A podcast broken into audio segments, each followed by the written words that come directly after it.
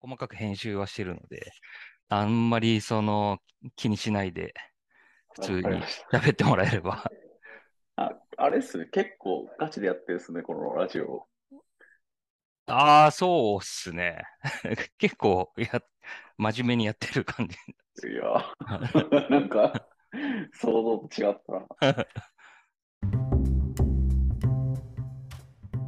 こんにちは。株式会社インフォバーンコーポレートコミュニケーション部門の匠と申します。このポッドキャストはインフォバーンの社員を呼んで好きなものとかハマっていることとか仕事以外の話を掘り下げる番組です。それでは今回のゲストに登場してもらいましょう。インフォバーンエクスペリエンス部門の山崎裕太さんです。よろしくお願いします。山崎です。よろしくお願いします。お願いします。簡単に自己紹介をお願いしてもよろしいでしょうか？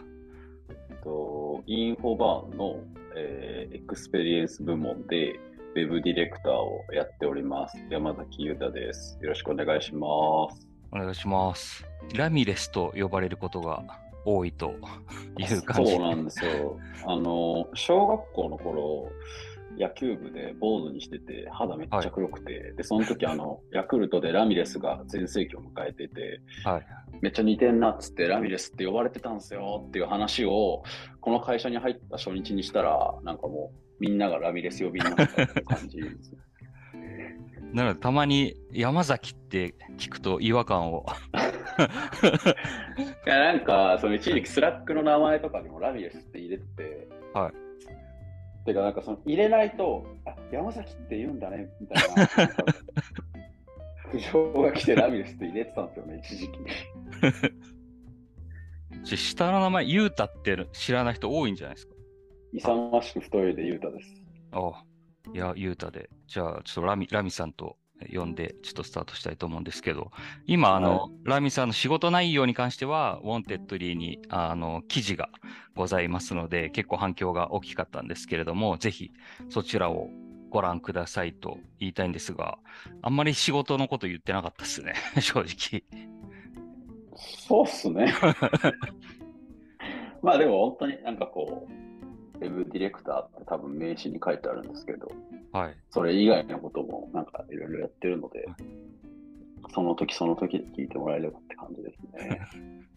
なんか結構僕のところにも反響が来てて、なんかメンズナックルの メンズナックル感があるとか、まあ、あと会社と関係なく僕の知り合いが、あ、なんか匠がいる会社って、え、そそういう感じの会社だ、ヤンキーとかいる感じだったの？みたいに言われて、いやいや、ちょっと他のインタビューも見れば、あの、ちゃんとした会社なんでっていうふうには。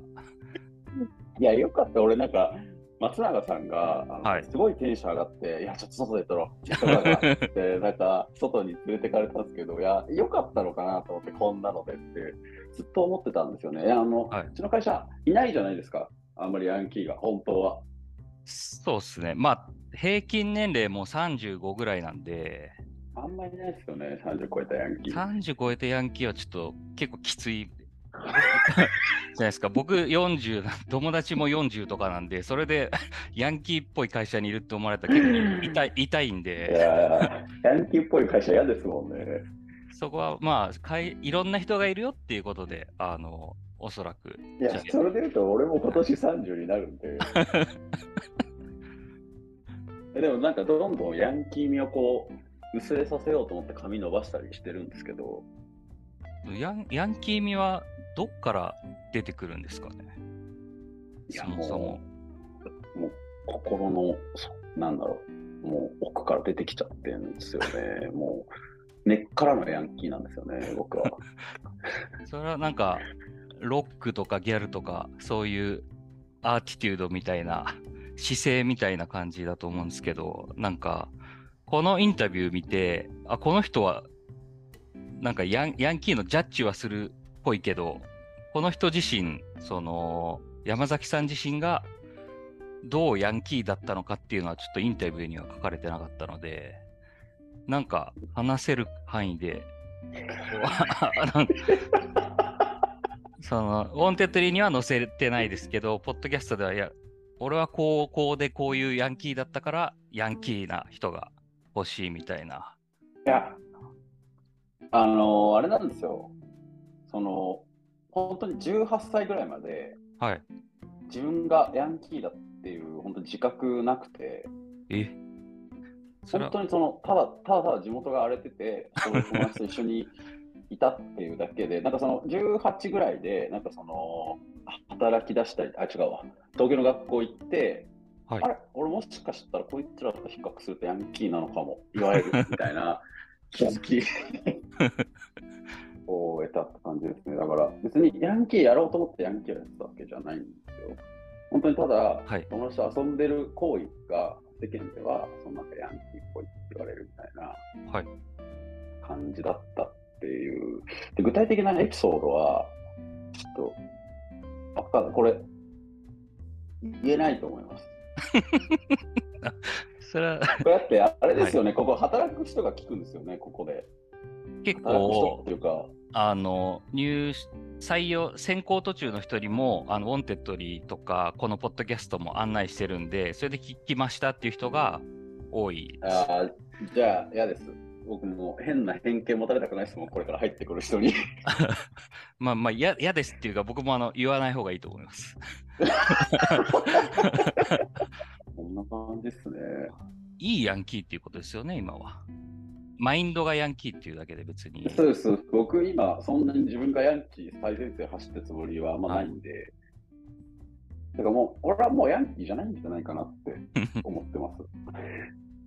例えば僕結構海が今近いところに住んでるんで海由比ヶ浜とか行くとやっぱぽい人いますよい今海の家が続々とできててガチヤンキーだ。ガチヤンキーっつうかもう反射に近いような見た目のなんかその、難しいですよね、ヤンキーって。そのもう反射というか、その半グレみたいなところになっちゃうと、うんもうなんか半グレになっちゃうじゃないですか。はいヤンキーではなくなるじゃないですか。なんかはいその、ギリギリその犯罪組織に所属してないみたいな。っ